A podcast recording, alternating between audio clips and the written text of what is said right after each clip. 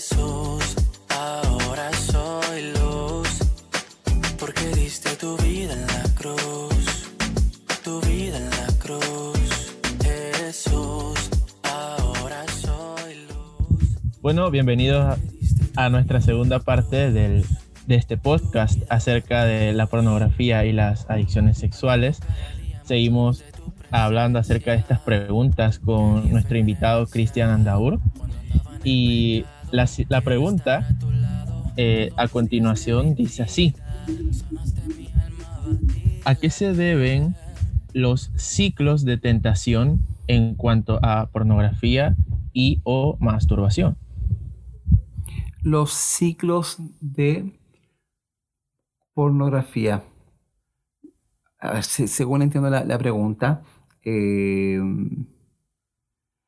por ejemplo, en cuando hay un consumo de pornografía y este se evidencia en el matrimonio, voy a hablar acerca de, un ciclo que sucede en el matrimonio, sucede lo siguiente. Consumo pornografía, después viene deseo ciertas actividades de- sexuales, después viene rechazo de aquellas actividades por parte de la cónyuge y finaliza en frustración. Tenemos este ciclo. Tenemos consumo de pornografía, eh, determinadas prácticas sexuales, después tenemos eh, em, rechazo de la, de la cónyuge y frustración. Y cuando la persona experimenta la frustración es un detonante el cual después te va a acercar nuevamente a la pornografía. Y ahí comienza este círculo, ¿ok? Vamos con lo siguiente, voy a desarrollar la idea. La persona consumió pornografía en toda su adolescencia. Experimentó eh, satisfacción a través de la pornografía. ¿Qué, experimentó? Gritos, poses, eh, pechos eh, gigantes, trasero gigante, cuerpo, lo mismo en el caso de hombres, musculosos, duraciones extremas, genitales gigantes, lo cuales no son la realidad. ¿Ok? Acuérdense que en la industria porno hay ciertas tomas, hay productores, hay hombres que también se inflan su genital a través de bombas para poder incrementar su tamaño. Eh, hay muchos que también se drogan o toman eh, o se, drogan o se alcoholizan para poder estar dispuestos a presenciar ciertos tipos de escenas, eh, lo cual no existe en la realidad muchas de las cosas de los que vivimos pornografía en la adolescencia y después tuvimos actos sexuales, eh, decíamos, ¿y en qué momento a lo mejor es multiorgasmo? O en qué momento tú, tú tocas a la mujer y obviamente inmediatamente tiene un, un- mm, un orgasmo. Y eso no es así. Eso es una mentira. Algunos creen que al darle un beso en el cuello a la mujer, la mujer inmediatamente se le cae la ropa. Y eso no es así. Uno hace el amor las 24 horas del día. Y ojo con esto, ¿qué significa eso? Una flor, un detalle, un llamado telefónico, romanticismo, afectividad, que después se desencadena en el acto sexual o coital. ¿Ok? Entonces, cuando la persona viene con todo este mundo pornificado, lo más probable es que va a querer tener ese tipo de intimidad sexual. Cuando desea tener ese tipo de determinadas prácticas, la mujer no va a querer y lo va a rechazar. O muchas veces también puede ceder a cierto tipo de práctica, pero nunca estuvo en el común acuerdo. Lo hizo solamente para poder eh, no llevarse un problema, pero llega a un punto donde sufre, hay un rechazo. Y después de este rechazo, la persona, ¿qué va a decir? Bueno, vuelvo a la pornografía que es totalmente asequible, gratuita, que no tiene eh, menstruación, que está siempre disponible, que no tiene dolor de cabeza, que no me va a decir que no. Y es más, es una escena eh, totalmente placentera. Entonces ahí está el ciclo de la pornografía. Wow, excelente. Eh, ot- otra pregunta y quiero ponerla también eh, en contexto acerca de, otro ciclo que puede que vivan muchos o hemos vivido muchos jóvenes cristianos y es el ciclo de el pecar y ser redimido que muchas veces en las personas tiende a variar en tiempo, pero sucede, por ejemplo, que alguien peca, se arrepiente, se siente muy mal, eh, se refugia en la palabra, pasa un tiempo, digamos, sobrio o limpio, luego entonces viene la, la hiperconfianza o que digo, wow, llevo tantos días limpio y sabes qué, voy a descuidar esta área, no sé qué, y, y de repente vuelve y cae. Bueno, Iván, respondiendo a tu pregunta, recordemos que el hecho histórico de la, de, de, la sangre, de, la muerte de Jesucristo, eh, se hizo una vez y para siempre. Nosotros acudimos a esa salvación, acudimos a ese hecho histórico, acudimos a que Cristo pagó por nuestros pecados. Entonces, no es que tú vayas a ser redimido todos los días. Lo que estamos en Cristo, ya somos redimidos. Y esto es un quiebre de cabeza para muchos, para muchos que nos enseñaron que nosotros, nuestra fe era por, o nuestra salvación era por obras. Y no es por obras, porque la salvación es solamente unidireccional, es Cristo, es Dios. No, esto no es meritocracia, esto es gracia. Entonces, lo segundo es entender que la diferencia de remordimiento y arrepentimiento lleva a una acción. Entonces yo me puedo, puedo tener remordimiento como lo hizo Judas y morir. Puedo tener, puedo tener arrepentimiento como lo hizo Pedro y volverme a Cristo. Entonces, la gran diferencia es cuál es tu fruto de arrepentimiento, cuál es tu conducta a cambiar. Mm. Porque si realmente no hay una conducta, nunca hubo arrepentimiento solo hubo una emoción. Necesitamos hoy día cambiar y cambiar de mente, metanoia, un cambio de mente. ¿Y qué significa este cambio de mente? Lo que, lo que te dije hace poco es volver a Cristo por lo que Él hizo por mí, yo comenzar a vivir para Él. No buscar a Dios para que me saque de algo, ni para que me bendiga, ni para... No, es buscarle a Él porque le amo tanto que quiero vivir en devoción hacia Él. ¡Wow! ¡Qué clase de respuesta! Es, ha, sido, wow, de verdad. Y qué mejor que tener una respuesta tan certera como, como la que está escrita en, en la Biblia. En la Biblia que todos tenemos y que todos debemos leer cada día y aprender de ella un, poco más. Las respuestas creo que es la primera, el primer lugar a donde debemos acudir si tenemos una pregunta, porque Dios nos puede hablar a través de ella y nos responde a través de ella. Iván, referente a lo que tú dices, sabes que yo tengo un... No es una crítica, pero sí muchas de las personas que me dicen yo estoy reiniciando mi relación con Dios, le pregunto, ¿y cómo lo estás haciendo, querido? Qué bueno que lo hagas. ¿Cómo lo estás haciendo? Estoy escuchando muchas predicaciones en YouTube de cualquier predicador de la, de, la, de moda y bien, súper bien. Pero ¿sabes lo que ocurre?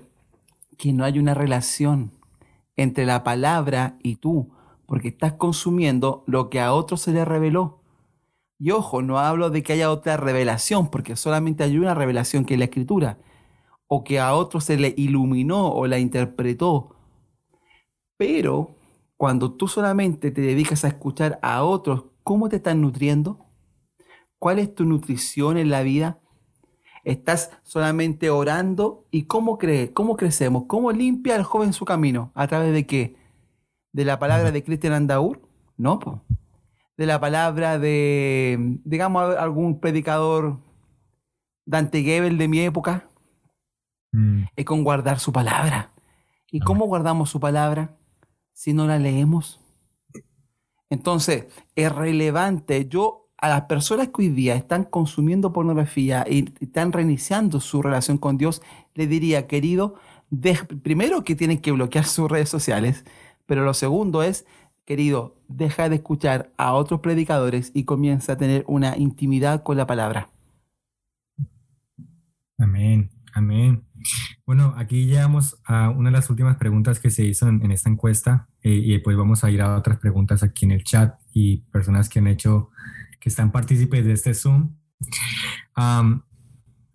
Cris, una pregunta personal para, para, ti. ¿Cómo le contaste a tu esposa de, de, de tu pasado y cuál fue su reacción? Como te dije hace un rato, al no tener una adicción, eh, solamente le conté que consumí pornografía, como la gran mayoría de los hombres, y, y no, nada, conversamos. gracias a Dios tenemos esta apertura de poder conversar estos temas sexuales y sin, sin, sin juicio o, o sin vergüenza, sin pudores. Entonces, en mi caso, al no haber una adicción y haber sido un consumo esporádico o haber sido un pecado sexual, eh, no hubo mayor implicancia.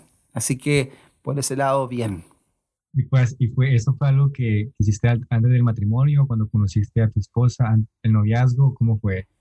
No, eso, eso fue eh, ya en el matrimonio. Yo le conté eh, y fue en una conversación normal. no hubo como una instancia donde decirle, mi amor, yo quiero revelarte que yo consumí pornografía. No, no, no fue así. Y es más, miren, yo le aconsejo a los que son novios, si hay algo que lo único que va a provocar es destrucción em, en tu noviazgo o en tu matrimonio, confiésalo a un pastor, confiésalo a un líder, no, no lo confiesa a tu novio, no lo confiesa a tu novia. Además, también si hay cónyuges que nos escuchan, y hay cosas, por ejemplo, que hay que revelar, sí, cuéntale, confiésale algunos pecados, pero no es necesario que le diga a lo mejor, estuve con esta, esta, esta, hice esto, esto, esto, porque no va a provocar nada. Sí.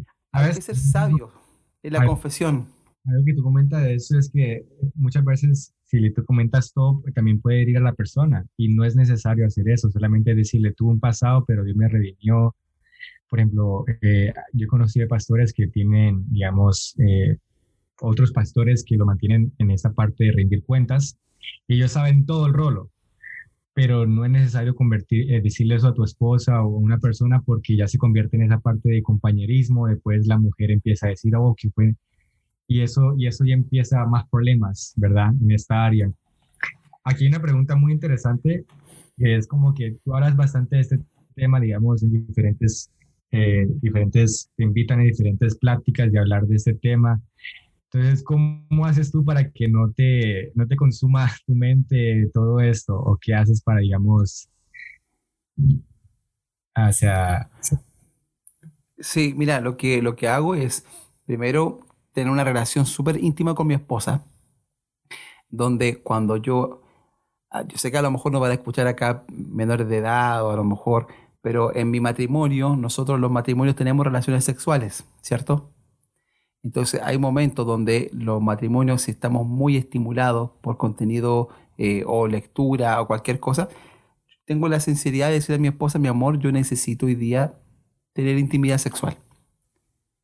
Y, es un acuerdo, es conversado. Entonces no es una situación donde, mm, donde a lo mejor voy a pecar para satisfacerme porque no tengo la capacidad de hablar te das cuenta, hay muchos hombres que no tienen esta comunicación y en vez de decir a su esposa que tienen deseos, van y acuden a la pornografía. En vez de, ser transparente, decirle, ¿sabes qué? Yo hoy día sí tengo deseos y, hagamos, y lleguemos a un común acuerdo. A lo mejor dos, tres veces a la semana, cuatro veces, no sé, cada matrimonio sabrá cuántas, eh, eh, cuántas veces, pero eh, comunicarse es muy bueno, es muy bueno. Lo otro es mantener una, una activa relación con Dios me levanto muy temprano y me acuesto muy tarde. De hecho, hoy día a las 4 de la mañana me desperté y estuve estudiando, estoy haciendo un diplomado en educación sexual. Eh, a las 4 de la mañana Chile estaba estudiando hasta las 6 de la mañana, después me acosté una, hora para poder seguir durmiendo y después a trabajar. Porque aparte de esto también trabajo en banco. Eh, pero lo que hago es lo, lo común entro a trabajar a las 9 de la mañana, horario de Chile, y me levanto a las 6 de la mañana para poder orar. Eh, tengo un grupo de oración en mi iglesia local, donde oramos día miércoles y viernes eh, y domingo. Entonces también eh, le digo a, las hermanas que, que, están en esto, que oren por mi familia, pero estoy en constante meditación también de su palabra. realizo actividad espiritual, tengo la comunicación con mi, con mi esposa, eso, eso me ayuda mucho. Bueno, muchas gracias, uh, Chris, por ser honesto con nosotros y por esa vulnerabilidad y mostrarnos tu corazón. Eh, realmente, algo que me encanta mucho es que, digamos, hay, hay, personas que han pasado en procesos de esto y hoy quiero comentarles a, los, a las personas que están escuchando este podcast que no están solos, que no están solos en este proceso. Eh, también eh, yo lo pasé, eh, Iván lo pasó, muchas personas aquí eh, estamos en este proceso de, de verdad de, dejar estas, estas ligaduras, digámoslo de esta manera. Y hay que entender muchas veces que Dios nos llama a una persona, una pregunta que tú tengo tú, a una persona que digamos que quiere dejar esto, pero no tiene digamos, sabe que es malo, sabe que tiene que cambiar, pero, o sea, a veces es como que le cuesta entender por qué, digamos, apartarse o por qué, digamos, no pecar o por qué apartarse, digamos, lo que es esa parte de su sexualidad para el matrimonio. A tú, a tú que eligieras un joven de esta manera, ¿por qué tienen que, digamos, si Dios los llama a la santidad, entonces, ¿por qué obedecer? Buena pregunta, querido. Eh, ¿Por qué obedecer? Mira, y, esto hablemos un poco no solamente de, la pornografía, también tema de que lo que toca a la gran mayoría de ustedes, eh, lo que es relaciones sexuales antes del matrimonio, nos encontramos con enfermedades de transmisión sexual, emocionalmente tú te ligas a otra persona, eh, tengo personas que a los 13 años están de, de, novios. Acá en Chile hablamos de pololeo. Y lo más probable es que no lleguen a término de matrimonio y comiencen una actividad sexual a temprana edad. Cuando comienza una actividad sexual a temprana edad, lo más probable es que haya algún embarazo adolescente.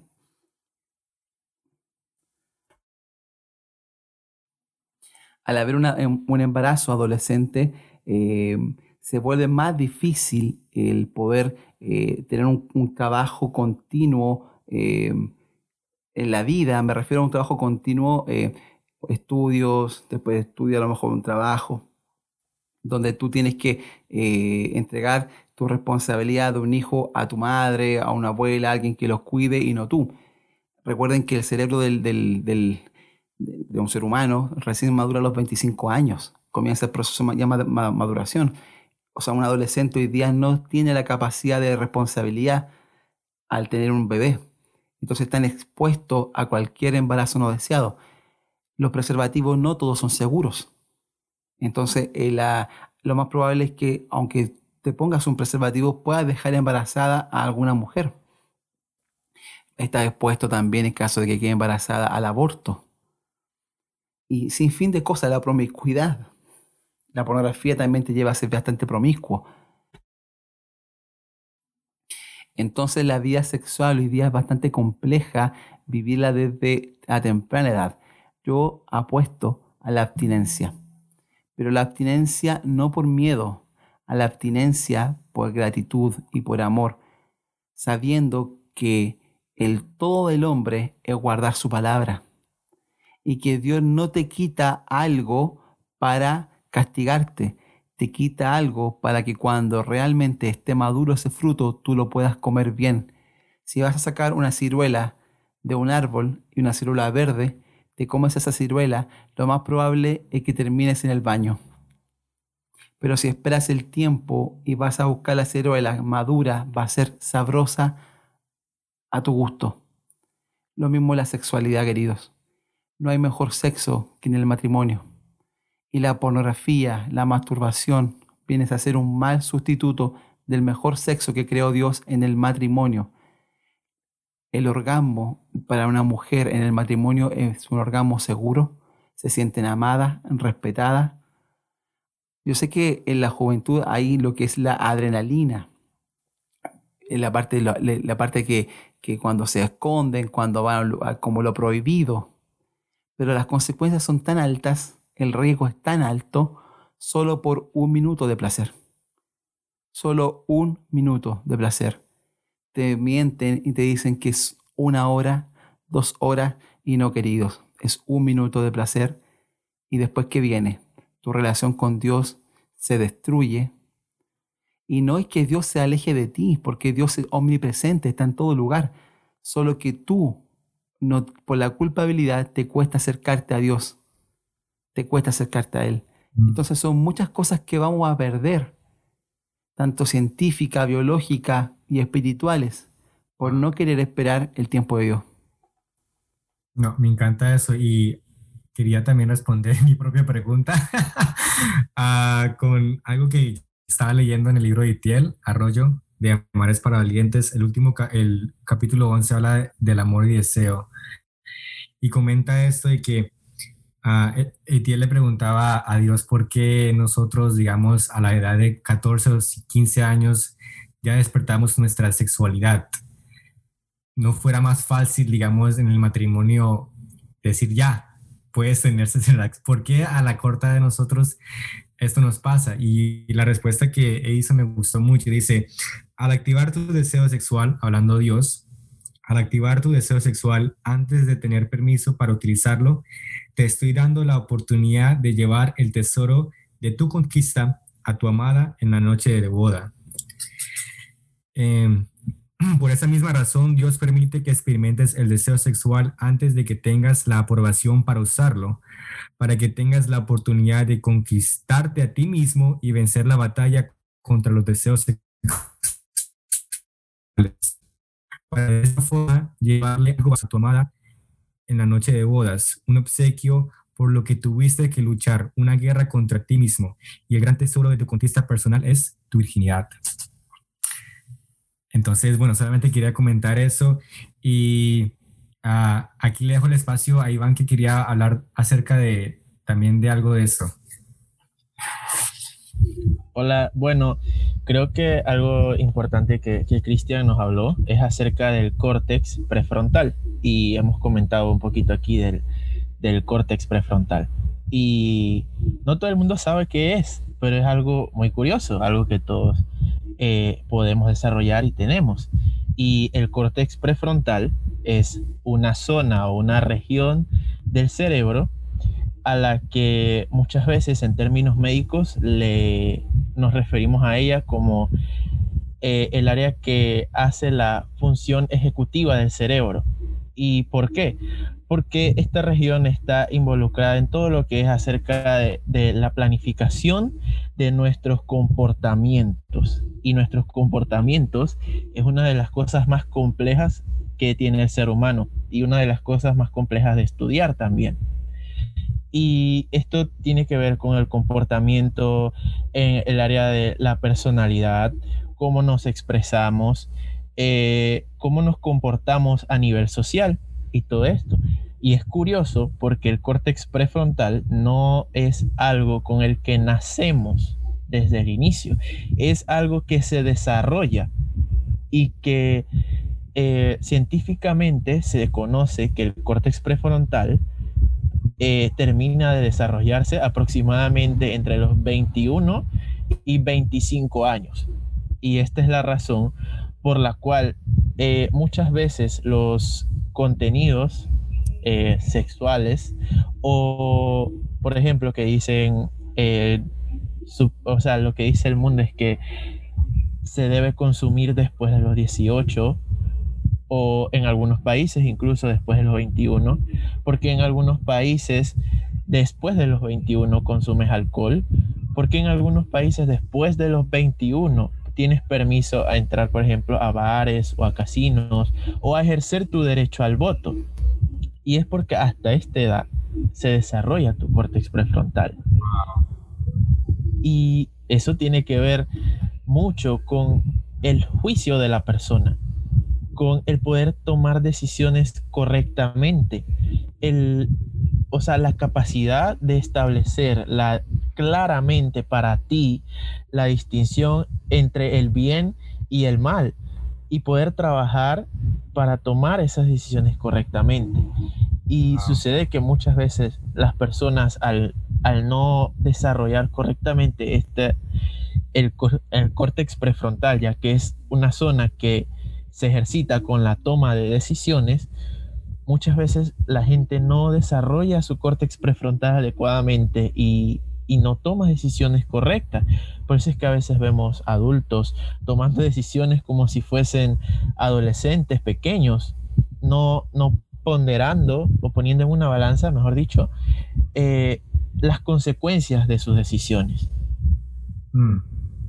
Mira, sabes, Albert, algo que comentaba Lucio me, me, interesó mucho porque yo creo que muchas de las personas que, que han experimentado, digamos, eh, desde pequeños fueron expuestos a esto. O sea, yo he escuchado historias de chicos 13, 14 años y realmente eso, eso te hace algo en el cerebro que cambia tu manera de tomar decisiones radicalmente.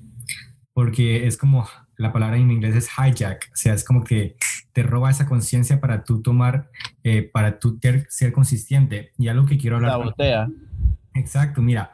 Y, y nuestro cerebro, gracias a Dios que nos dio un cerebro también que tiene lo que se llama la neuroplasticidad. O sea, Dios nos creó con un cerebro tan hermoso y la neuroplasticidad, como tú sabes, es que nuestro cerebro está que, tiene la manera de cambiar. O sea, nosotros podemos cambiar a través de los pensamientos que pensamos en nuestro cerebro. Eso se llama neuroplasticidad. Cambiar quiénes somos a través de los pensamientos de lo que pensamos.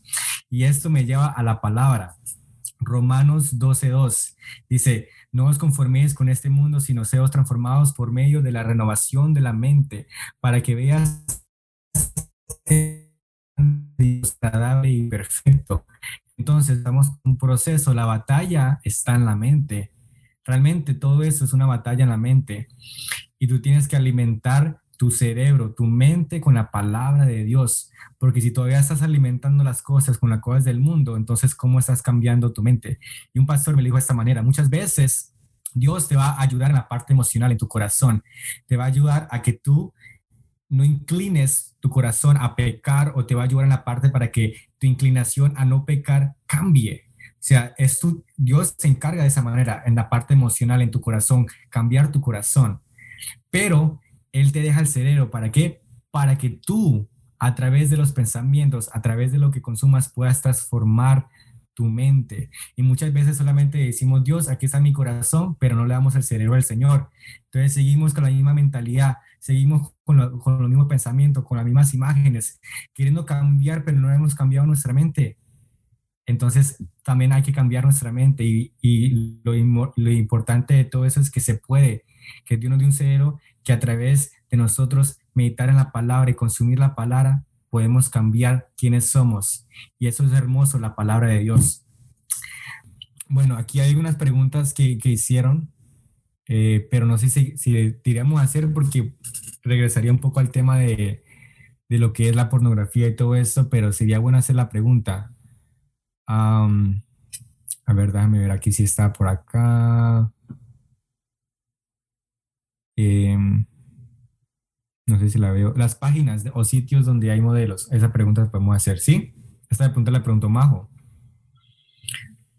Eh, bueno, entonces siguiendo este tema, Chris, aquí hay una pregunta que nos hicieron en el chat ahorita, que es, ¿las páginas o sitios donde hay modelos de webcam se pueden considerar pornografía? Si es material explícito donde se muestran los genitales para excitación sexual, sí. Recuerda que es todo material, es un conjunto de material donde se expongan los genitales eh, o contenido explícito para generación de excitación. Eso es pornografía.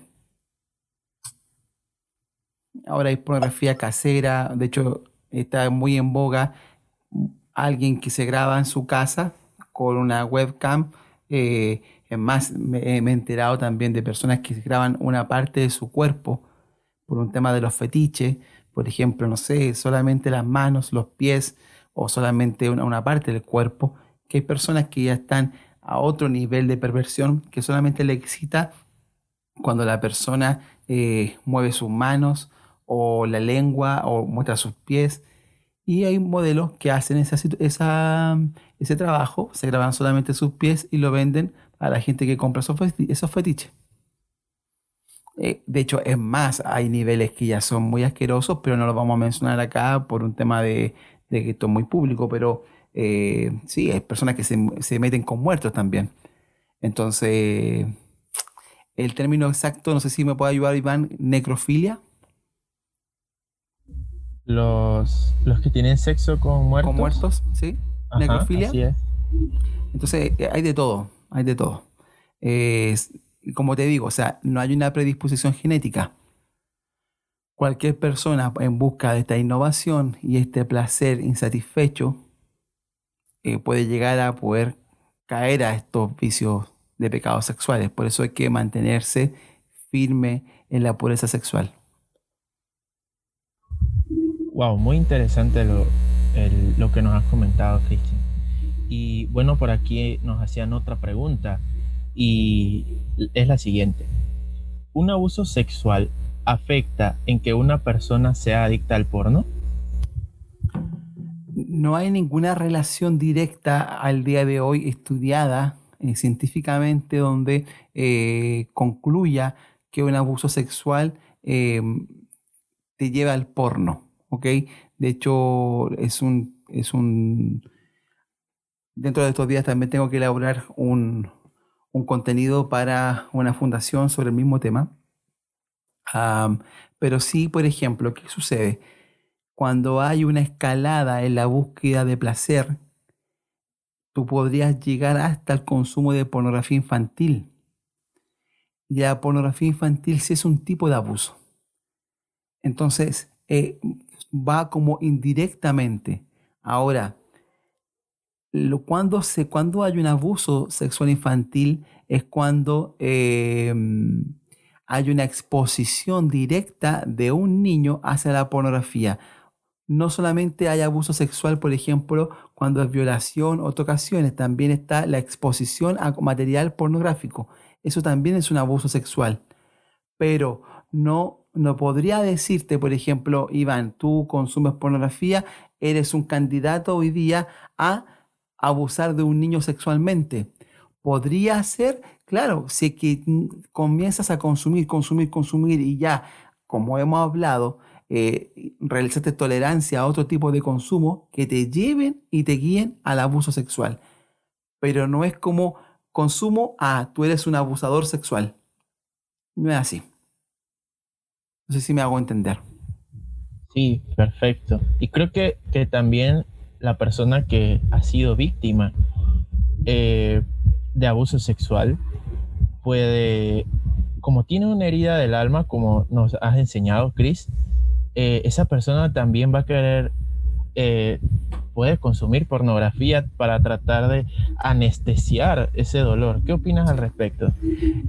Puede ser pornografía, puede ser drogas, puede ser cortes en sus brazos, puede ser juego de juego en línea. Todo lo que ayude a poder aliviar su dolor puede abarcarlo. Entonces dentro de eso también está la pornografía. Ahora, ¿qué podría ocurrir? Que la persona que fue abusada sexualmente y fue tempranamente abierto a lo sexual, a la exposición sexual, y acá hay algo muy interesante que sucede. Cuando hay una persona que es abusada sexualmente, muchas veces siente culpa. ¿Y sabe por qué? Porque sintió placer. Aún en el trauma del dolor, de la exposición, de la violencia, como también fueron estimulados sus órganos genitales, también siente placer. Entonces, ahí hay genera una cierta culpa la persona que fue abusada. Ahora, frente a este escenario, está más abierta a lo, sexual. Por ende, a lo mejor, o también hay cierto, mira, no podemos hab- hablar de una generalidad, porque son distintas personas que pueden recibir esto. Hay personas que se visten con más ropa más ancha para que, no para que el hombre no la miren, o hay otras que realmente eh, al sentir esta apertura sexual eh, juegan con, una, mm, con, el- con lo sexual. Pero pues, por eso digo, no es tan directamente. Lo más probable es que la persona abusada sexualmente quiera tapar ese, ese dolor con algo. Y ese algo va a ser alguna droga. Y esa droga puede ser la nueva droga que es la pornografía. Como hay una página en, en Estados Unidos que se llama eh, The Fight the New Drug, que se llama, que es bastante buena. De hecho, yo recomiendo sus documentales, que lo puedan revisar. Tiene tres documentales acerca de el individuo, en este caso el cerebro, eh, la parte relacional y la parte de la sociedad. Entonces, pero vuelvo a repetir, no hay como una relación directa.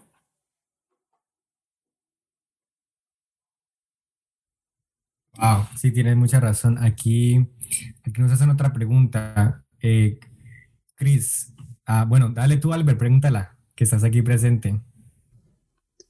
Eh, hola Cris, no, te quería hacer una pregunta aquí que vi en el chat y es cómo una persona que siente atracción al mismo sexo puede dejar de sentirlo. Esto también es un tema que ha causado mucha controversia últimamente y, y sería interesante conocerlo. Claramente hay personas que dicen que si tú sientes una atracción al mismo sexo, dale rienda suelta. ¿Por qué? Porque hay un tema eh, que tienes que salir del closet. Vuelvo a decir, un pensamiento o un sentimiento nada es. La ejecución es muy distinta. Yo puedo sentir que eh, tengo atracción hacia eh, un hombre. ¿Por qué? Porque a lo mejor me gusta cómo juega la pelota, me gusta cómo juega fútbol, porque siento que él es muy inteligente y hay una atracción o admiración y no, y no siempre es lo sexual. Lamentablemente este mundo erotizado y que hay una agenda de adoctrinamiento tan fuerte, te lleva a que si tú sientes algo, vamos, tú haz, hazte sentir o demuestra que tú eres homosexual o lesbiana o pansexual, intersexual o transgénero o una y otra cosa. No ha sido comprobado, no hay ningún gen homosexual. Todos los estudios que han realizado, ninguno se ha comprobado que hay un tercer sexo. Solo hay dos sexos, masculino, femenino. Por eso nosotros, yo no hablo de homosexualidad, hablo de atracción al mismo sexo, por lo mismo, porque si dijera homosexual estaría evidenciando que hay un tercer sexo. Y, y científicamente no ha sido comprobado. No ha sido comprobado. Entonces, puede haber un sentimiento. Es más, hay un alto porcentaje de adolescentes que sienten atracción al mismo sexo. Pero vuelvo a decir, ¿qué tipo de atracción es? es una atracción sexual. Imagínate que hace muy poco veía un video donde en México había un niño que se declaraba que era transgénero y bisexual. Cinco años. Un niño a los cinco años ni siquiera sabe lo que es la sexualidad. No está desarrollado su cerebro. Entonces, claramente atrás de este niño había una bandera gigante del lobby LGTBI, Q, más, más, más.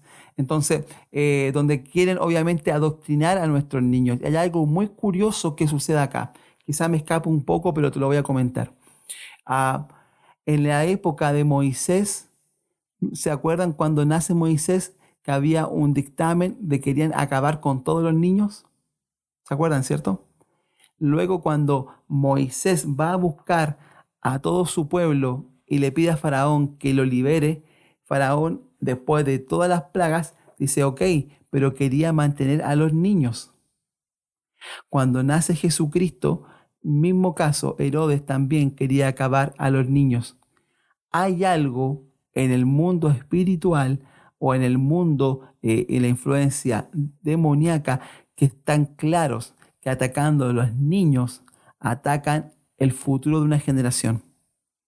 Entonces, vemos aborto, vemos eh, adoctrinamiento LGTBI, vemos que quieren hacer un control de la población, vemos cómo el feminismo ha crecido tanto, pero que detrás del feminismo apoyan a toda la agenda LGTBI, vemos cómo empresas millonarias apoyan al aborto. Entonces hay un adoctrinamiento tan grande, es una batalla tan fuerte que vamos a estar viviendo en los últimos tiempos, pero es porque quieren atacar a nuestros niños. Entonces, vuelvo al punto. Si hay un pensamiento, somételo a Cristo. Si hay un sentimiento, somételo a Cristo. Tu identidad no pasa por lo que tú sientes o lo que piensas. Tu identidad es lo que está escrito en la Biblia. Si fuese por lo que sientes, podría hasta matar. ¿Acaso no has sentido algún día eh, golpear a alguna persona? ¿Acaso no has sentido algún día a lo mejor eh, hacer cierta cosa u otra? Esto no es por lo que yo siento. Algunos, yo he escuchado una analogía la encuentro bastante buena, que muchas veces los sentimientos son como una prostituta. Te usan, te abusan y cuando lo hacen, se alejan de ti.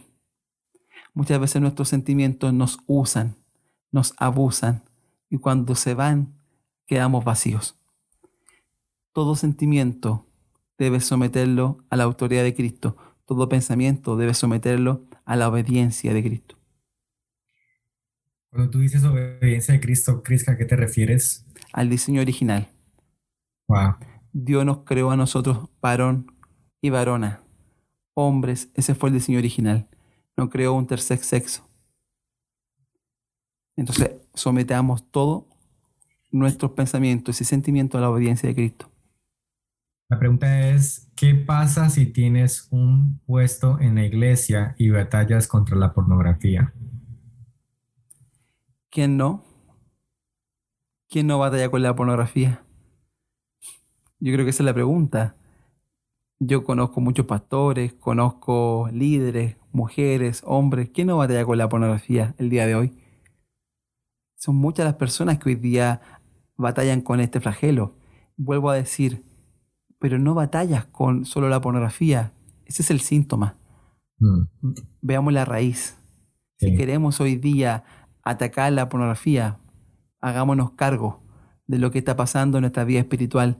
Las iglesias, más allá de tener tantas actividades, actividades, actividades, actividades, actividades, deberíamos tener más relación con Cristo. Llevarnos a la iglesia a tener relación con Cristo, relación con Cristo, siempre. Que nuestras lámparas estén encendidas, que podamos aprovechar el tiempo de estar a sus pies, adorarle. Entonces, si una persona hoy día está consumiendo pornografía y tiene un cargo en su iglesia, yo le aconsejaría, vamos, conversa, confiesa, y si a lo mejor te piden el cargo, gloria a Dios por eso, vamos, sana tu corazón, sana tu herida y vuelve a- levantarte. El que tengas un cargo en la iglesia o no tengas un cargo querido, no sirve de nada. Perdónenme. Llevo liderando más de 15 años en mi iglesia local, sino más que eso. Y créanme que el cargo en la iglesia muchas veces es mucha religión. Nosotros somos colaboradores de Cristo, de llevar su mensaje. Y en la iglesia muchas veces nos encerramos y engordamos y nos creemos tan grandes.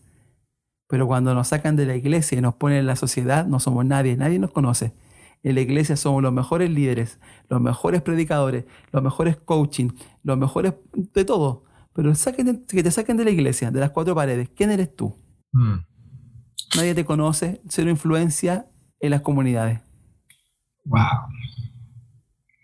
Wow, Eh, wow, wow. Aquí una pregunta que, que la voy a meter, digamos, en mi podcast, en otra sección, que em, dice, ¿qué hay de los libros rosas o libros con materiales muy explícitos?